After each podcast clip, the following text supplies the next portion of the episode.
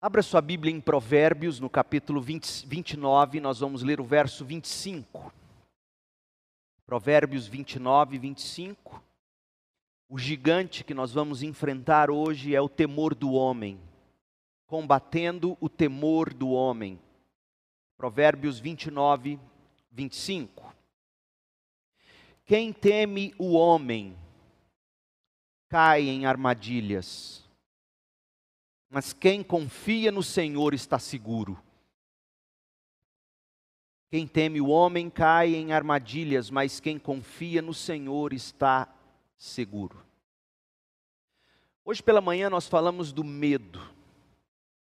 Nós falamos que a forma de se combater o medo é crendo nas promessas de Deus para nós encontrando irmãos, irmãs de fé que, caminhando conosco, nos apontem para a esperança do Evangelho.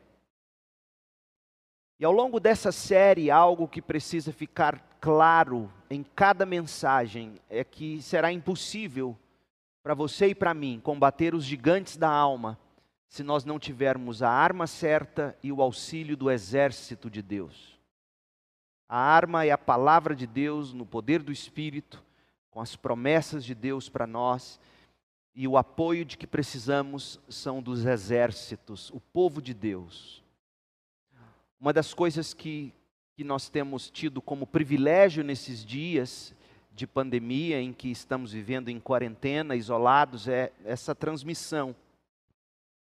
Mas eu, eu temo que, passado tudo isso, muitos possam querer continuar vivendo a vida, entre aspas, de igreja, simplesmente atrás de uma câmera, assistindo a uma transmissão de culto ou de mensagem e achando que isso é suficiente para a vida cristã, quando não é. Não é. Graças a Deus por esses recursos tecnológicos, mas os recursos tecnológicos não substituem a vida carne e osso e contato, e convivência, e palavra, e abraço, e encorajamento, que é o ser igreja. Então, para derrubar o gigante do medo, para derrubar o gigante da ansiedade, para derrubar o gigante do temor do homem, você e eu precisamos de fé nas promessas de Deus e precisamos de onesíforos do povo de Deus. O temor do homem é um problema mais comum do que nós imaginamos. É algo que eu, você e todo mundo já enfrentou. Algo que talvez estejamos enfrentando e ainda enfrentaremos certamente. Não existe pecado tão prevalecente, não existe pecado tão traiçoeiro, pecado tão profundo que cause tantas consequências destrutivas quanto o temor do homem, mais do que o temor a Deus. O que é o temor do homem? O primeiro passo que precisamos dar nesse combate é buscar compreender o que se quer dizer com a expressão temor do homem. Há uma série de outros termos que se pode usar para descrever o que se está dizendo. Pense, por exemplo, nas seguintes ideias essas ideias que eu descreverei para você, elas, elas de alguma forma definem o significado de temor do homem. Então, por exemplo, viver para agradar as pessoas é temor do homem. Buscar a aprovação das pessoas é temor do homem. Querer que as pessoas estejam sempre felizes ou contentes com a gente é temor do homem Querer sempre elogio, querer sempre reconhecimento é temor do homem. A timidez é temor do homem. Isso é muito importante de se dizer. Temor do homem, na terminologia da psicologia, é muitas vezes descrito como complexo de inferioridade ou baixa autoestima nos últimos tempos tem se falado muito de pressão do grupo, codependência, carência ou fome de amor. Tudo isso se traduz em temor do homem. A expressão temor do homem implica algo negativo. E geralmente, na maioria das vezes, é verdade. No entanto, nem todo temor do homem é necessariamente ruim ou pecaminoso. Na verdade, nós somos biblicamente ordenados a viver de alguma maneira que agrade alguém. Então é preciso esclarecer isso. Porque nesta via em busca de aprender a combater o temor do homem, a gente pode radicalizar e dizer, por exemplo, eu também não, não me importo com a opinião de ninguém. Então, por exemplo, filhos são aconselhados a alegrar os pais. Provérbios 10, verso 1. O filho sábio dá alegria ao pai, o filho tolo dá tristeza à mãe. Deus estabeleceu autoridades para serem por nós temidas. Romanos 13, de 1 a 3 todos devem sujeitar-se às autoridades governamentais, pois não há autoridade que não venha de Deus. As autoridades que existem foram por Ele, Deus, estabelecidas. Portanto, aquele que se rebela contra a autoridade está se colocando contra o que Deus instituiu, e aqueles que assim procedem trazem condenação sobre si mesmos, pois os governantes não devem ser temidos, a não ser pelos que praticam o mal. Você quer viver livre do medo da autoridade? Pratique o bem e ela o enaltecerá. Veja, somos de alguma forma chamados a temer a autoridade ou as consequências da justiça que poderá ser aplicada a nós. Empregados devem trabalhar de forma a agradar o patrão, Tito, capítulo 2, versículo 9. Ensine os servos a submeterem em tudo a seus senhores, a procurarem agradá-los, a não serem respondões, a não roubá-los. Então, existe esse chamado para o empregado, para que ele de alguma forma tema, se submeta e procure agradar ao seu empregador. O casamento inclui o compromisso de agradar o outro. 1 Coríntios 7, 33, sobre os benefícios de ser solteiro, Paulo escreveu: Mas o homem casado preocupa-se com as coisas deste mundo, em como agradar sua mulher, e está assim dividido.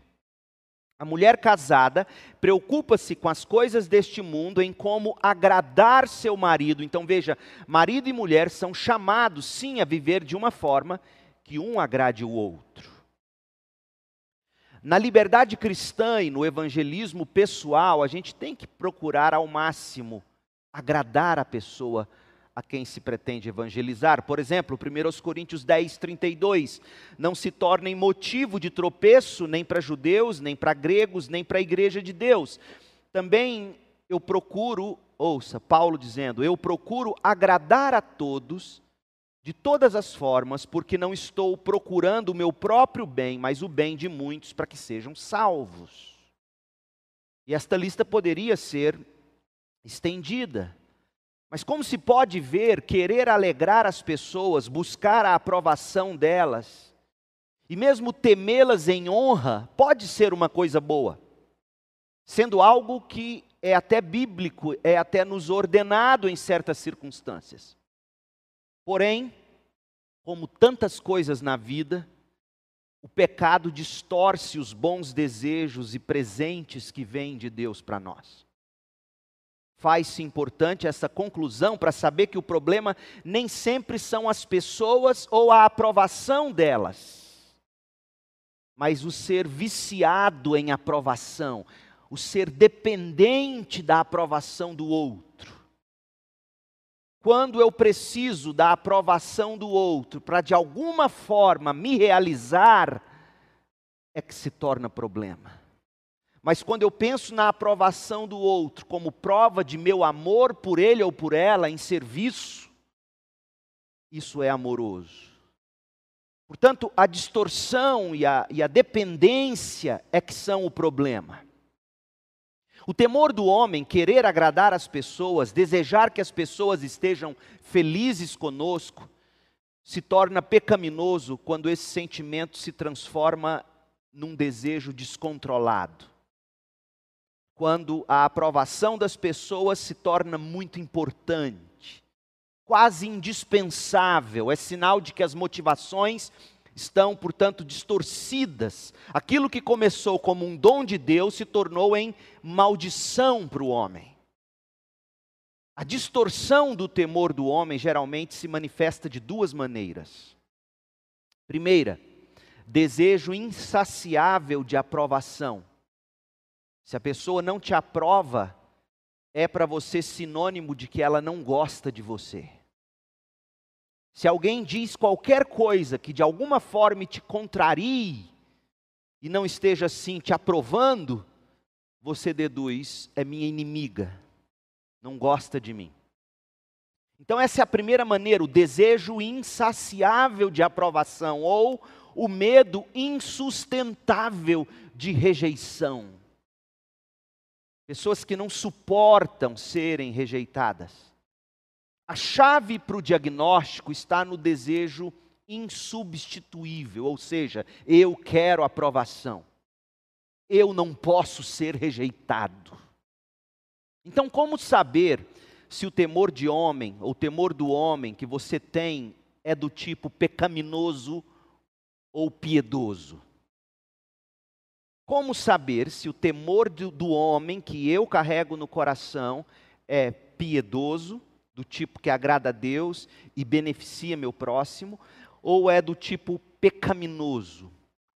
Há um livro, aliás, essa mensagem toda é praticamente uma tentativa de síntese do livro, o livro Quando as Pessoas São Grandes e Deus é Pequeno, do Edward Welch, editora Batista Regular. Esse livro é o que há de melhor em nosso idioma hoje sobre esta questão toda timidez, temor do homem, viver para agradar o outro, pressão do grupo, etc. Edward Welch ele oferece uma lista de perguntas que são extremamente úteis para fecharmos um diagnóstico. Qual diagnóstico? Se o meu e o seu temor do homem é de alguma forma pecaminoso ou se ele é piedoso. Primeira pergunta para um checklist. Você já lutou com a pressão do grupo? Pressão do grupo é simplesmente um eufemismo, forma mais agradável de dizer algo. É a forma mais agradável de dizer temor do homem, pressão do grupo. Se você passou por isso, quando mais jovem, a pressão do grupo, como o que vão pensar de mim, como vão me ver, como o que, o, o que acham sobre a maneira de eu falar, de eu me vestir. Se isso um dia foi problema para você, é provável que ainda existe isso de alguma forma mais sofisticada na sua alma enquanto adulto. A pressão do grupo pode estar escondida e ser revelada de formas mais, entre aspas, adultas, ou pode estar camuflada por um currículo impressionante a imagem do seu sucesso. Então você quer sucesso para provar para o grupo ou para aquelas pessoas que você julga ser importante ver você bem na foto, digamos. Então você quer sucesso para sua aprovação diante dos homens. Outra coisa, você vive super atarefado, acha difícil dizer não mesmo quando a prudência indica que você tem que dizer não, não conseguirá fazer tal coisa. Você vive querendo agradar todo mundo com seus esforços. Eu conheço pessoas que fazem tudo por você. Mas no dia que você deixa de fazer uma coisinha para ela, ela se volta como um lobo faminto para te pegar. Às vezes, ao longo da vida, né, eu não sou tão velho assim, 46 aninhos, mas ao longo da vida eu já aprendi a tomar muito cuidado com quem de primeira chega te agradando muito. Observa para você ver. Faz de tudo, te agrada, mas no momento em que você falha, a coisa volta para você. É temor do homem.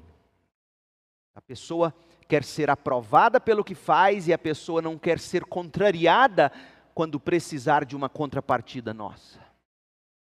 Outra coisa, você precisa de Sente que precisa de alguma coisa do seu cônjuge para você se sentir plenamente feliz? Veja, veja como essa linha é tênue. Você precisa que seu cônjuge ouça você. Você precisa que seu cônjuge respeite você. Pense bem sobre isso. Com certeza Deus se alegra quando existe uma boa comunicação, quando existe respeito mútuo entre marido e mulher. É óbvio, isso é bíblico. Mas para muitas pessoas, o desejo por essas coisas tem raiz em algo fora do plano de Deus para os portadores da imagem de Deus. A menos que você compreenda os parâmetros bíblicos do compromisso conjugal, o seu cônjuge vai tornar-se alguém a quem você teme ou de quem você busca aprovação, realização, complemento. seu cônjuge acaba, de alguma forma, te controlando. Você acha que você controla ele, mas na verdade ele controla você, porque quando ele ou ela não age da maneira como você espera ou deseja, para que isso de alguma maneira reafirme você, você se mostra escravo dele ou dela. Seu cônjuge, então, discretamente vai tomar o lugar de Deus na sua vida como isso destrói casamentos. Mulheres que se dizem carentes demais. Eu acho que o crente tem que repensar a forma como ele usa o termo carência. Ele tem que olhar isso a partir da perspectiva do temor do homem. E a autoestima? A autoestima é um problema crítico para você. A autoestima é uma das expressões mais comuns do temor do homem. Se a autoestima é um tema que se repete na sua vida, existe uma grande probabilidade de que sua vida gire em torno do que os outros pensam de você. Você acata, ou você teme, ou você sempre rejeita a opinião das pessoas. Ou você precisa que as pessoas sustentem o senso de bem-estar e de identidade que você tanto almeja. Você tem a necessidade de que as pessoas supram você de alguma maneira em sua, entre aspas, baixo autoestima. Você tem, entre, entre aspas, carência do amor das pessoas. Isso é temor do homem. Você alguma vez já sentiu como se pudesse ser apresentado como um impostor? Já se sentiu Sonhos, por exemplo, sonhos, muito comum isso. Um sonho, você sonha que você está nu, despido, passando vergonha diante de alguém ou de uma multidão. Então, alguma vez você já sentiu como se pudesse ser assim, desmascarado, revelado? Muitos líderes, executivos e pessoas aparentemente bem-sucedidas já sentiram-se assim. Sentimento de ser exposto é uma expressão do temor do homem. Aquilo que a gente esconde para que ninguém veja, porque de outra forma, se enxergar isso em nós, eles vão mudar a forma como pensam da gente. Isso é péssimo. Eu já ouvi pessoas dizerem isso. Já soube de casos em que a pessoa diz: se me ver assim, vai parar de pensar o que pensa de mim. Isso é temor do homem. Esse tipo de coisa controla você. Você sempre pensa duas vezes antes de tomar uma decisão por causa do que as outras pessoas poderiam pensar. Sim, há de se ter prudência.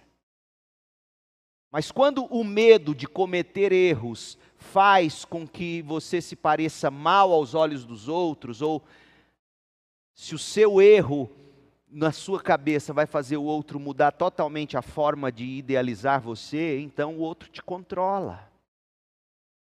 Você se sente vazio, você se sente sem sentido, você sente fome de amor, carência de ser amado. Aqui, novamente, se você precisa dos outros nesse nível para complementar você, você é controlado pelo outro. Você é do tipo que se envergonha facilmente? Se a sua resposta é sim, as pessoas e a opinião que elas têm de você provavelmente definem quem você é.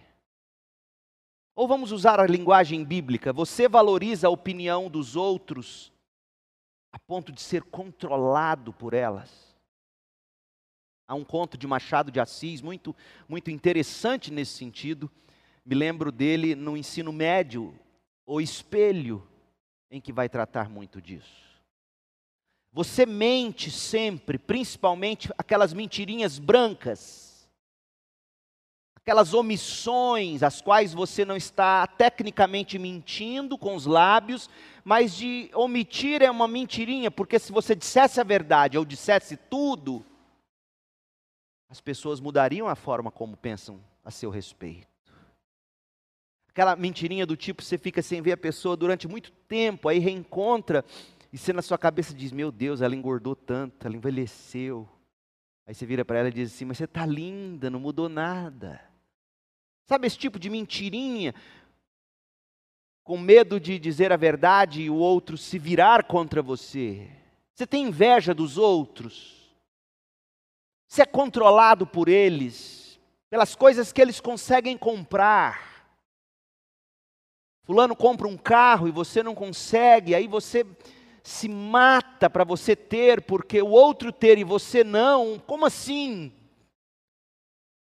Você tem inveja do cabelo do outro, da aparência do outro, das conquistas dos outros. As outras pessoas geralmente deixam você irado ou depressivo deixa você de alguma forma, olha, você está me deixando louco. Caso positivo, provavelmente elas sejam o centro controlador da sua vida. Dietas, por exemplo, a maioria das dietas, a maioria das atividades físicas, mesmo quando apresentadas sob o nome de saúde, existe para impressionar o outro. O desejo pelo elogio é uma maneira pelas quais honramos as pessoas ou o elogio delas mais do que o que Deus mesmo pensa sobre nós. Nenhuma dessas definições se encaixa a você. Então pense no seguinte: quando você se compara aos outros, você acha que está bem? Gente, talvez a forma mais perigosa do temor do homem é o temor do homem, entre aspas, bem-sucedido. Ou seja, a pessoa que se acha bem-sucedida. Essas pessoas acham que conseguiram tudo. Elas acham que têm mais do que os outros. Elas se sentem tão bem com elas mesmas que a opinião dos outros não importa para ela. Mas suas vidas ainda são definidas por outras pessoas, muito mais do que por Deus. De outra forma, elas não se agarrariam tanto ao sucesso que as define para elas mesmas.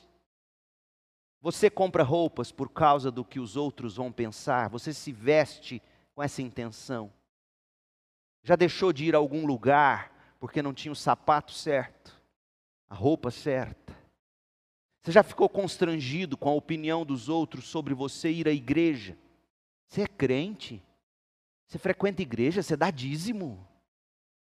Você já se viu com medo de falar do evangelho para alguém, com medo do que aquela pessoa faria com você?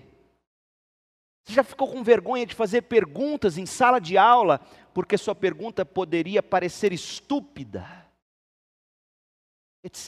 Você poderia pegar essa lista e seguir adiante. As respostas para essas perguntas revelam se somos ou não controlados pela opinião das pessoas. Temor do homem, quando está distorcido, é tudo isso. Ou seja, é desejo por aceitação, é medo de rejeição, é a pressão dos pares contra mim, é o sentimento de inadequação, é necessidade de realização como forma de autoafirmação, é necessidade de poder de compra para eu poder me, me autodefinir de uma maneira importante ou significativa aos olhos dos outros. E se sentir bem consigo mesmo. É a necessidade de se sentir amado e muito mais. Esse tipo de temor do homem pode ser observado de forma extrema, por exemplo, na vida das pessoas que sofrem com anorexia ou bulimia. também na vida das pessoas que são sexualmente ativas antes e fora do casamento. Pessoas que vivem em conflito conjugal na tentativa de mudar o outro, de fazer o outro se encaixar naquele seu ideal. Pessoas que se isolam. Começa assim na adolescência e chega na idade adulta. Elas se isolam ainda mais, só que de forma mais adulta ou sofisticada. Portanto, veja, o temor do homem, ele está por toda parte. O temor do homem tem destruído muita gente. A gente precisa aprender a combater e a derrotar esse gigante.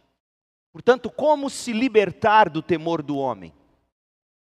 Como esse assunto é, é, muito vasto, e eu quero de novo recomendar que você leia o livro do Edward Welch, Quando as Pessoas São Grandes e Deus é Pequeno. Como esse assunto é vasto, eu vou fazer algumas observações gerais, com o objetivo de ajudar você a se libertar dessa armadilha e romper com esse vício e aprender a amar a Deus, amar o próximo da forma como a Bíblia ensina que a gente tem que amar da forma como a Bíblia ensina que a gente tem que temer, da forma como a Bíblia ensina que a gente tem sim que respeitar e cuidar do outro, mas sem que o outro se torne um ídolo ou um Deus que de alguma forma nos controla. Faremos três observações a partir do texto de Provérbios que a gente leu no início. Primeira, o temor do homem é uma questão de adoração. A gente sempre tem dito isso. Se você não souber fazer o devido diagnóstico, você não vai ter como aplicar a cura. Então veja Provérbios 29 e 25. Provérbios 29 e 25 é parte de um texto poético, um texto hebraico, uma poesia hebraica. E a poesia hebraica, ela é constituída não por rimas, como no nosso caso, mas por paralelismos e, e, no caso de Provérbios 29 e 25, você tem um paralelismo paralelo, um paralelo antitético ou antagônico. Essa é a poesia que está aqui. Então, então veja o que a primeira cláusula diz e que é contra-argumentada na segunda cláusula. A primeira cláusula e a segunda cláusula são antagônicas, e esse antagonismo revela qual é o problema com o temor do homem?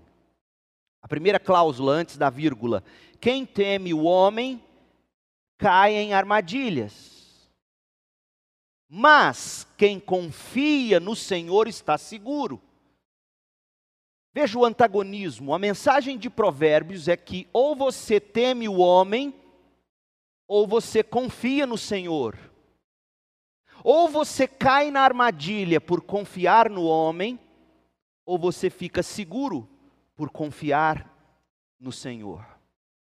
Escrevendo aos Gálatas, Paulo comunicou a mesma ideia quando ele disse o seguinte, Gálatas 1, verso 10: Acaso busco eu agora a aprovação dos homens ou a de Deus? Ou estou tentando agradar a homens? se eu ainda estivesse procurando agradar a homens, não seria servo de Cristo. Então veja que, se o oposto de confiar em Deus é temer a opinião do homem, o oposto de servir a Cristo é agradar a homens. O que, que se pode concluir disso? Em primeiro lugar, Há um tipo de temor e desejo de agradar o próximo que se torna pecaminoso. Por quê? Porque substitui Deus pelo objeto, ou pela pessoa, ou pela situação a que se teme. Substitui Deus pela pessoa a que se deseja agradar.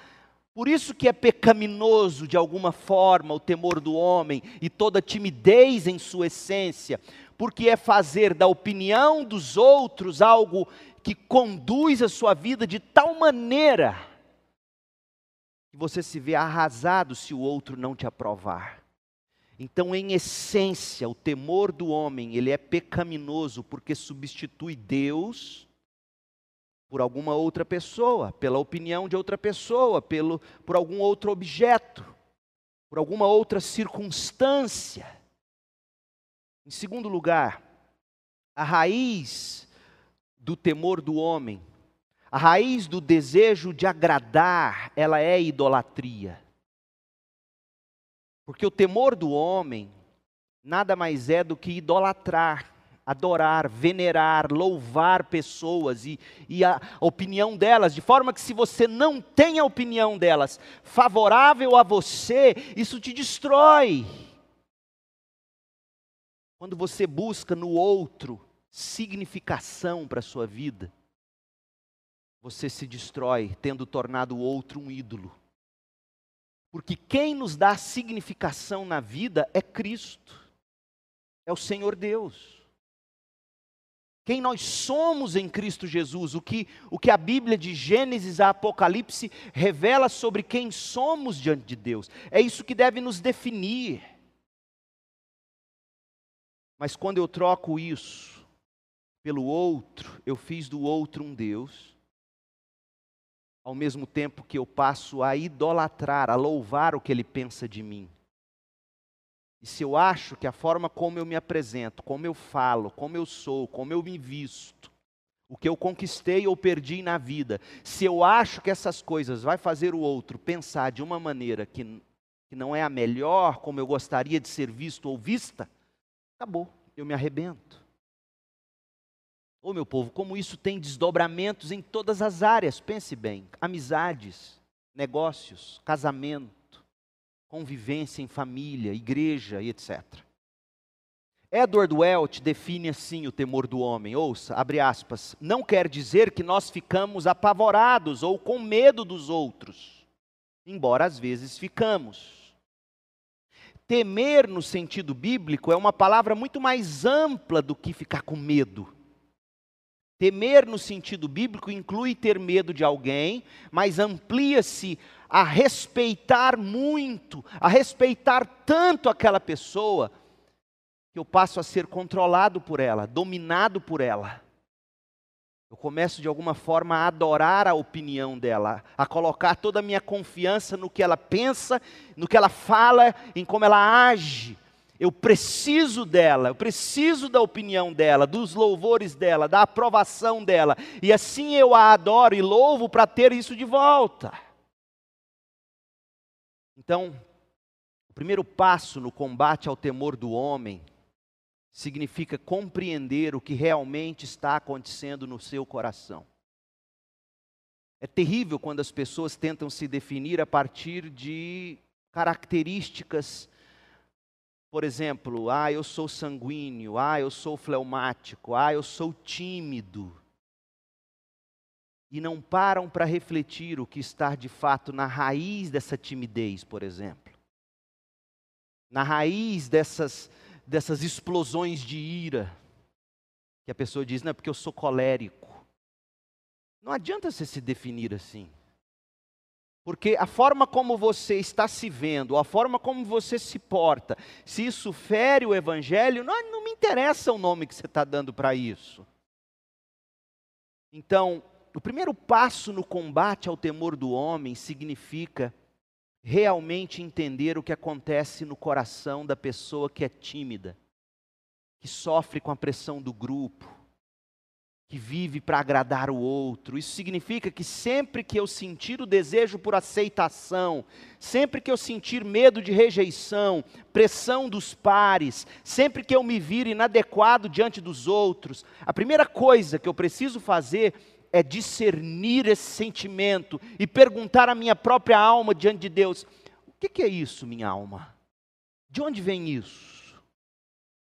o que realmente está acontecendo aqui no meu coração. O fato, gente, é que o temor do homem jamais deve conferir às pessoas poderes e privilégios que pertencem somente a Deus. Quando o temor do homem nos controla, nos torna as pessoas, faz com que a gente olhe para as pessoas como grandes demais e Deus minúsculo, pequeno. Isso é uma questão de adoração, temor de homens ou do homem em sua essência é idolatria. E a gente tem que saber encarar isso. Ou você idolatra o outro, ou você idolatra a si mesmo. Porque muita gente tenta curar o temor do homem fazendo o oposto, dizendo: não me importa o que outro pensa de mim. Importa é como eu me sinto. E eu me sinto bem. Se o ídolo agora não é a opinião do outro, o outro passa a ser você. Que se acha autossuficiente o bastante para medir o ideal de tudo a partir de como você sente. E esse não é o caminho bíblico. Então, em primeiro lugar, para derrubar o gigante, olhe para ele e dê a ele o nome dele. Você é um ídolo. Timidez, você é um ídolo. Pressão do grupo, isso é um ídolo no meu coração. Segundo lugar, o temor do homem nos controla inadequadamente. O texto diz, Provérbios 29 e 25: Quem teme o homem cai em armadilhas. Veja que é, que é algo terrível, nos leva a um tombo. Quando nós tememos alguma coisa ou alguém, nós, conferi, nós conferimos a essa pessoa poder, poder absoluto. Você dá poder a quem você teme. Observa para você ver. O pior de tudo é que o poder que conferimos não é digno de ser conferido. Por exemplo, o medo de barata, quem? Que poder existe numa barata? Fala a verdade. Nenhum, gente. No máximo aquelas perninhas ruins passeando assim na gente. Se você der um tapinha nela, ela voa. Tchum, some. No entanto, quantas são as pessoas que vivem controladas pelo poder que elas dão à barata? Que elas dão ao rato. Um rato com um chute. Se acender a luz, o rato foge. Ele foge para um lado e você grita correndo para o outro. É um negócio impressionante o poder que você confere a uma lagartixa. Nem existe mais, né? Você lembra do que era uma lagartixa? O perigo da lagartixa no meu tempo era quando você fervia o leite, largava o leite esfriando em cima do fogão, para depois guardar na geladeira. O perigo era a lagartixa cair dentro do leite. Pergunta sua avó se você é novo assim. Mas eu me lembro, minha mãe falava: Leandro, vai lá, vigia o leite, terminou, desliga e cobre com pano de prato para ele esfriar, porque a lagartixa que passava no teto, a casa que a gente morava era cheia de lagartixa, para a lagartixa se cair, não cair dentro do leite. Esse é o único perigo. Você não ia ver, ia beber o, o leite batizado de lagartixa. Mas veja que o problema é que nós conferimos um poder que não existe de fato Há aquelas coisas, pessoas, objetos que nós tanto tememos. O mesmo acontece quando nós tememos as pessoas. Quando nós atribuímos valor inadequado à opinião delas, quando vivemos pela aprovação, pela, pela afeição delas, quando o que nos sustenta são os elogios ou reconhecimentos que elas nos conferem, a gente acaba dando a elas um poder que nos controla, inadequadamente. Uma pessoa controlada inadequadamente pelo medo, pelo temor do homem, age de forma cega. O resultado é o que diz o texto, ela cai em armadilhas. Provérbios usa armadilhas e seus sinônimos de uma forma chocante, ao revelar que o temor do homem, sendo mau e perverso, posto que nos faz pecar contra Deus, olha, olha o que esse temor do homem, ao nos cegar, olha o tipo de armadilha, olha como Provérbios descreve armadilhas. Esse é o paralelo que eu quero mostrar para você, porque Provérbios 29 e 25 diz que quem teme o homem cai em armadilhas. O que significa, na linguagem de Provérbios, cair em armadilhas? Provérbios 12, verso 13. O mal se enreda em seu falar pecaminoso, mas o justo não cai nessas dificuldades, que é o sinônimo de armadilha, de angústia. Então, o temor de homem ou do homem, quando te faz cair em armadilha, te faz cair em dificuldades, em angústias, em armadilhas que te prendem. Quem teme o homem colhe grandes consequências pelas suas atitudes. Provérbios 22, verso 5. No caminho do perverso há espinhos e armadilhas. Quem quer proteger a própria vida mantém-se longe do perverso. Quem teme o homem não consegue ter domínio próprio. Provérbios 20, 25. É uma armadilha consagrar algo principalmente e só pensar nas consequências depois que se fez o voto. Quem teme o homem vive sem alegria. Provérbios 29, 6. O pecado do homem mau o apanha na sua própria armadilha, mas o justo pode cantar e alegrar. Então veja que armadilha é sinônimo de não conseguir cantar, de não ter alegria. Alguém já disse que quando nós vivemos à luz do que as pessoas pensam da gente, nós acabamos odiando essas pessoas. Esse é que é o problema. Há muitas outras armadilhas que o temor do homem coloca diante de nós. Quer ver uma coisa? A gente não confronta com verdade e amor o erro dos outros. A gente não fala de Jesus às pessoas. A gente deixa de entregar a vida a Cristo como um compromisso. A gente vive com máscaras diante dos outros. A gente vive percorrendo atrás de elogios, fazendo-nos de vítima. Já viu a pessoa que se vitimiza o tempo todo? Vaidade, vícios, promiscuidade, mentira, covardia, omissão, inconstância.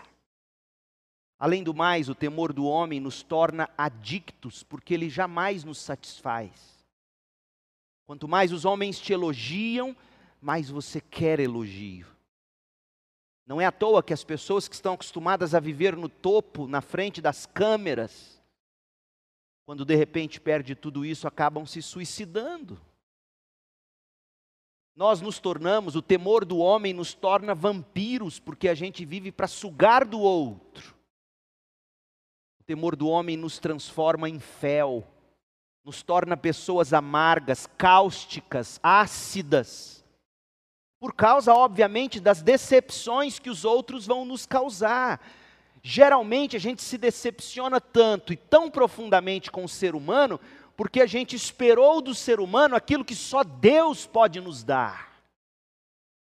Então, geralmente, pessoas que dizem eu não confio mais no ser humano, são pessoas que se guiaram tanto pelo temor do homem, e obviamente deu tantas vezes com a cara no muro, que diz: agora também eu não quero nada com ninguém.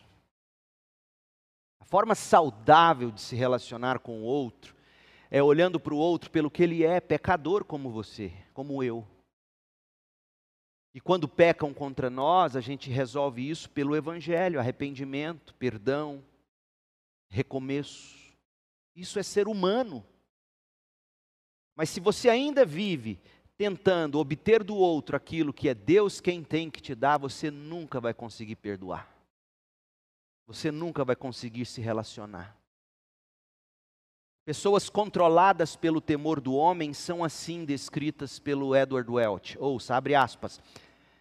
Elas têm plena certeza de que Deus as ama, mas também querem ou precisam do amor de outras pessoas, ou pelo menos precisam de algo de outras pessoas. Como consequência, estão escravizadas, controladas por outros e sentindo-se vazias. Elas são controladas por qualquer um ou qualquer coisa que acreditem que possa lhes dar o que acham que precisam. É ou não é uma escravidão? Terceiro lugar, o temor do homem é combatido pela fé no Senhor.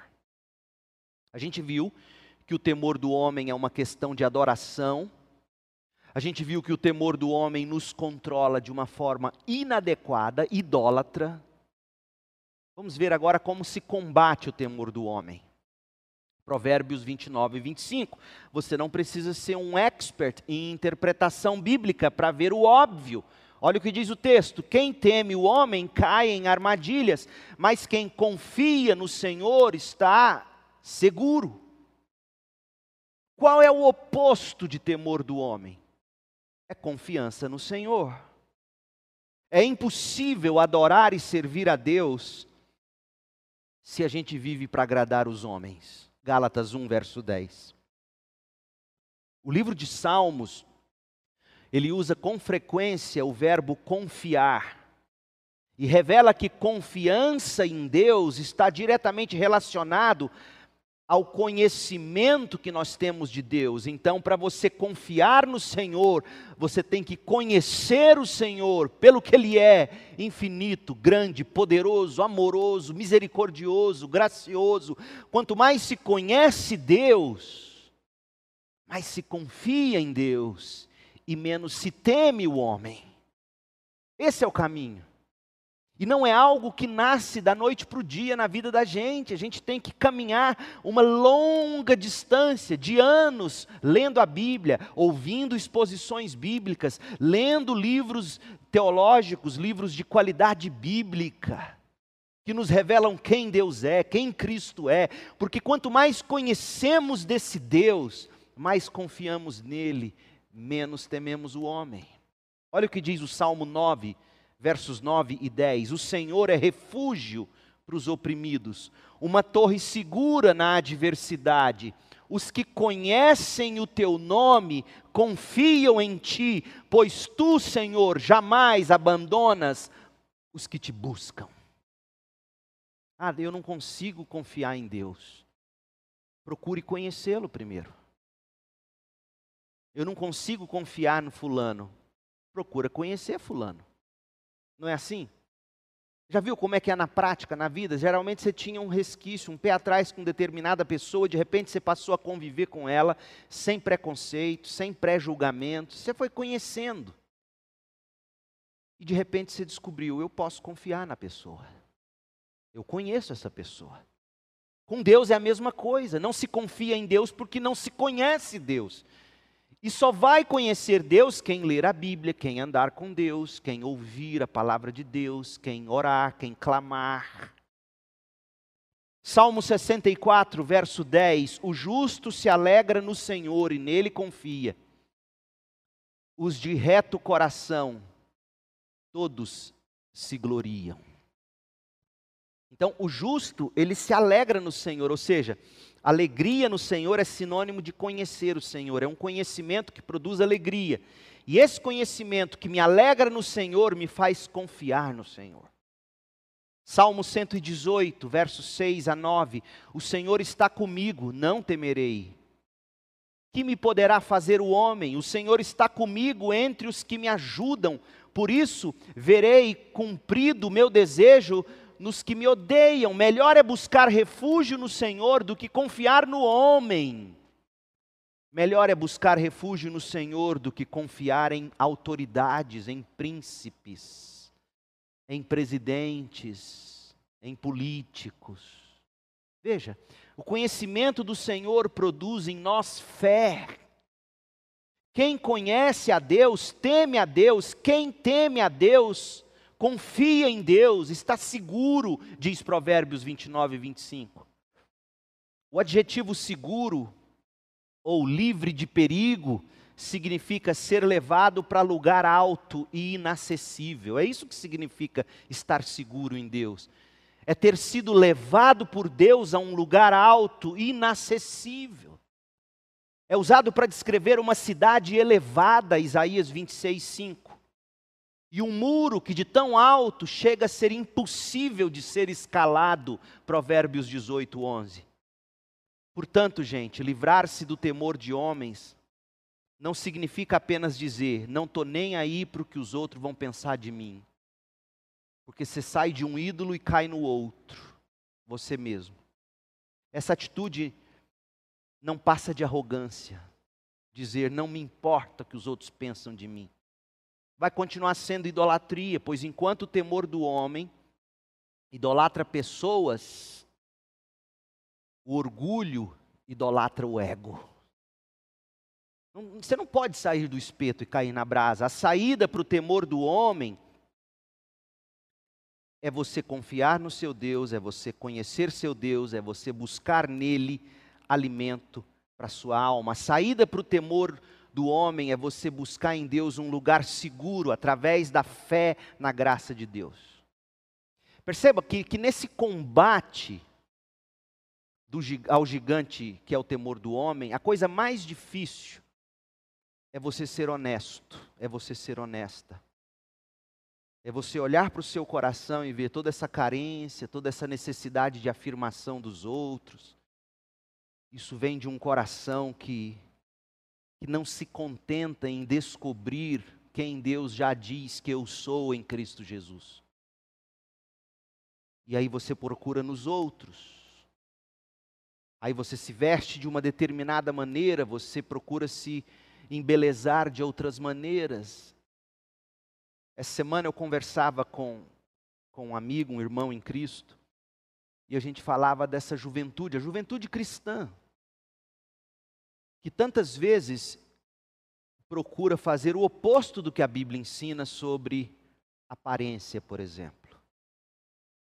Meninas que se vestem igual ou até pior do que pessoas do mundo, que não têm o temor do Senhor. Homens também. Homens também.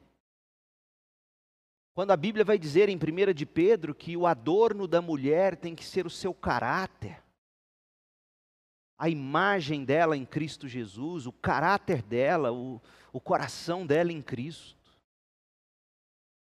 E a briga chega a ser desleal, porque as mulheres do mundo vivem para idolatrar o corpo. As de igreja nem tanto. E aí elas investem tudo no corpo, na, sem ter a condição, sem ter a bala das do mundo, e ainda perdem feio. Homens também. E o que mais me indigna é que eu fico vendo homens em busca desse tipo de capivara, porque assim não tem outro nome. Não tem outro nome, é barril. É caixão e vela preta um negócio desse. É macumba, chuta que é macumba e sai correndo o ser humano, nessa ânsia de querer a aprovação do outro, expõe as partes íntimas, em vez de olhar para si em Cristo e descobrir de novo e mais uma vez, por um ângulo diferente, quem nós somos em Cristo Jesus, o que nós já recebemos dele, como ele nos define pela palavra. E aí você confia no Senhor, e aí você entra para um relacionamento sem buscar no outro aquilo que você já tem de Deus. E aí você vive para servir o outro, para cuidar do outro, para ajudar o outro. Quando você perceber que no outro busca um ídolo que não é o Senhor Deus, você diz: não, esse caminho vai te matar, vai te destruir. Eu tenho dito o seguinte para os jovens: Jovens, quer namorar? Você não vai encontrar a mulher perfeita. Mas no dia que você encontrar uma moça esteja disposta a te ouvir no Evangelho, é um bom sinal. E a mesma coisa as meninas. No dia que você encontrar um moço que procura caminhar com você no e pelo Evangelho, e que também aceita você apontá-lo ou apontá-la para o Evangelho, você encontrou a menina, você encontrou o menino. Esse é o caminho. Então a saída para o temor do homem está em buscar um lugar seguro através da fé na graça de Deus. Derrotar o temor do homem significa elevar o coração às alturas, buscar as coisas que são do alto, é ver a si mesmo pela fé como se é e já se tem em Cristo Jesus. Olha o que Paulo diz em Colossenses 3, verso 1. Portanto, já que vocês ressuscitaram com Cristo, procurem as coisas do alto, onde Cristo está assentado à direita de Deus. Mantenham o pensamento nas coisas do alto e não nas coisas terrenas, pois vocês morreram e agora a sua vida está escondida com Cristo em Deus. Quando Cristo, que é a sua vida, for manifestado, então vocês também serão manifestados com Ele em glória. Assim, façam morrer tudo o que pertence à natureza terrena de vocês e buscas dos altos. Mas as pessoas vivem alimentando a natureza terrena. E não é à toa que são dominadas pelo temor do homem. O temor do homem é vencido pela confiança em Deus. O temor do homem é derrotado quando nós elevamos o nosso coração pela fé a Deus. Quando buscamos as coisas do alto, quando nos enxergamos à luz do Evangelho de Cristo, quando reconhecemos que precisamos da graça de Deus para nossa justificação, precisamos da graça de Deus para nossa santificação, precisamos da graça de Deus para nossa glorificação. Meu último emprego antes de eu ir para o seminário, tornar-me seminarista e desde então a minha igreja, essa minha igreja sempre cuidou de mim, desde sempre. Mas meu último emprego foi na CELG, hoje é a Enel, Centrais Elétricas do Estado de Goiás. Passei num concurso. E eu comecei a trabalhar na CELG fazendo leitura de relógio medidor de energia elétrica. Eu ia de casa em casa. E uma vez eu entrei numa casa para ler o relógio e não percebi que deitado atrás do carro, na garagem, estava um pequeno cão fila brasileiro. Fila brasileiro. É grande, dá o tamanho desse púlpito. Parece um bezerro de grande. Eu terminei de fazer a anotação, me levantei, dei uma olhadinha para o lado. A minha sorte, ou providência divina, é que o fila brasileiro não é tão ágil quanto um Doberman, um boxer, um pastor alemão. Ele é mais lento, mas quando ele pega, ele não tem arrancada, mas ele tem acabada. Eu olhei para o lado da rua e vi um muro. Eu falei, daqui lá eu consigo subir. E no que eu vi o cão chegando, eu me arrepiando, parecia que o demônio estava chegando perto de mim. É impressionante como que correr de cachorro parece encarar demônio. Eu vinha arrepiando. E aí eu peguei, tum, como é que chama aquele esporte hoje no centro da cidade? Parkour? Rapaz, nem existia parkour naquela época, eu fui campeão naquele dia. Quando eu me vi, eu estava em cima do muro. E o cãozinho lá embaixo, olhando e a baba descendo. Não fosse aquele lugar alto, aquele cão teria feito algum estrago. O meu ponto é: para onde você corre quando o temor do homem te ataca? Você corre para o alto, você corre para Cristo, corre para Deus, você recorre ao Evangelho, que vai revelar sempre que nós somos pecadores, que vai revelar sempre que as pessoas vão pecar contra nós, sim, sempre, a começar daquelas que mais amamos, então, quando você olha para o outro e para si mesmo, com as lentes das coisas do alto, você encontra até forças para perdoar. Porque você diz: Olha, Fulano fez isso comigo. E eu só não teria feito com ele se a graça de Deus tivesse me impedido, porque eu sou tão pecador quanto. Percebe? Então, hoje à noite, o que eu quero que você grave no seu coração, o temor do homem é sempre uma questão de adoração, de idolatria. Identifique isso.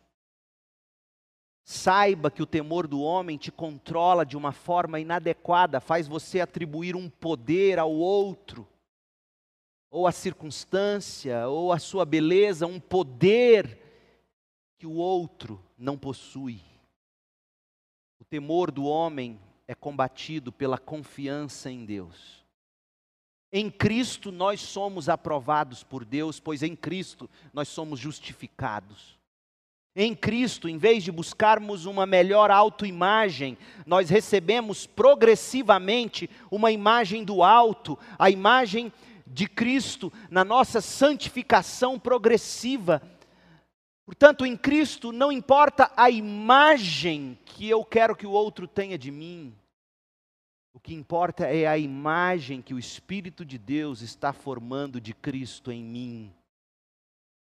Logo, e, e pense sobre isso, quanto mais nos parecermos com Cristo, por isso que eu digo: o cristianismo não é para quem teme homens. Porque quanto mais parecidos com Cristo, isso foi o próprio Jesus quem disse: quanto mais parecidos com Cristo, mais o mundo vai nos odiar. Está lá no Evangelho de João. O mundo odeia vocês porque me odiou primeiro. E se me odiou, vai odiar vocês. Percebe? que caminhar com Cristo é o oposto, é eu estar feliz, satisfeito, incontente com o meu Cristo, o que o meu Cristo fez por mim, me justificando, o que o meu Cristo está fazendo em mim, me santificando, a imagem dele, o que o meu Cristo fará por mim, me glorificar. A esperança definitiva para o temor de homens não virá de uma melhor imagem que a gente tem que fazer de nós mesmos tampouco da imagem que os outros devem fazer de nós. Mas a cura para o temor do homem virá de buscarmos, pela graça, por meio da fé, a imagem de Cristo em nós. O foco não é o amor das pessoas por nós, é o amor de Deus por nós que nos transforma, nos tira o medo, porque Ele nos ama e nos faz amar o próximo. 1 de João 4,17. Dessa forma, o amor está aperfeiçoado entre nós, para que no dia do juízo tenhamos confiança, porque neste mundo somos como Ele. No amor não há medo, ao contrário, o perfeito amor expulsa o medo, porque o medo supõe castigo. Aquele que tem medo não está aperfeiçoado no amor. O amor de Cristo nos liberta do medo. O amor de Cristo nos deixa livres para amar e servir o próximo, mesmo quando o próximo nos desaprova. Foi isso que Jesus disse. Nós temos que dar água fresca para os que nos perseguem, para os nossos inimigos. Temos que orar por eles, temos que servi-los. Quem teme o homem não consegue servir o próximo. Suga do próximo quem teme o homem só serve ao próximo na medida em que está recebendo reconhecimento por tamanha bondade. Isso é terrível. Provérbios 29 e 25. Quem teme o homem cai em armadilhas. Quem confia no Senhor está seguro. Alimente a sua fé em Cristo Jesus, na obra que ele começou e vai terminar em você. E queira do seu lado homens e mulheres de fé que ajudam você a tirar os olhos dos ídolos do seu coração, tirar seus ouvidos da autoafirmação das pessoas. Ajuda você a colocar seus olhos e dirigir seus ouvidos para as coisas do alto em Cristo Jesus. Esse tipo de gente é que você precisa para te ajudar. Que Deus te abençoe e que Deus te ajude e alimente a sua fé e a sua confiança em Cristo Jesus. Vamos orar. Pai, em nome de Jesus Cristo, ajuda-nos a confiar no Senhor. Livra-nos de cair em armadilhas temendo o homem. Ó Deus, abra o nosso coração, a mente, os olhos para as coisas do alto. Que a graça do Senhor Jesus Cristo, o amor de Deus o Pai, as consolações do Espírito estejam sobre o povo do Senhor, meu Deus, hoje e para todo sempre, em nome de Jesus. Amém. Deus te abençoe com graça e paz.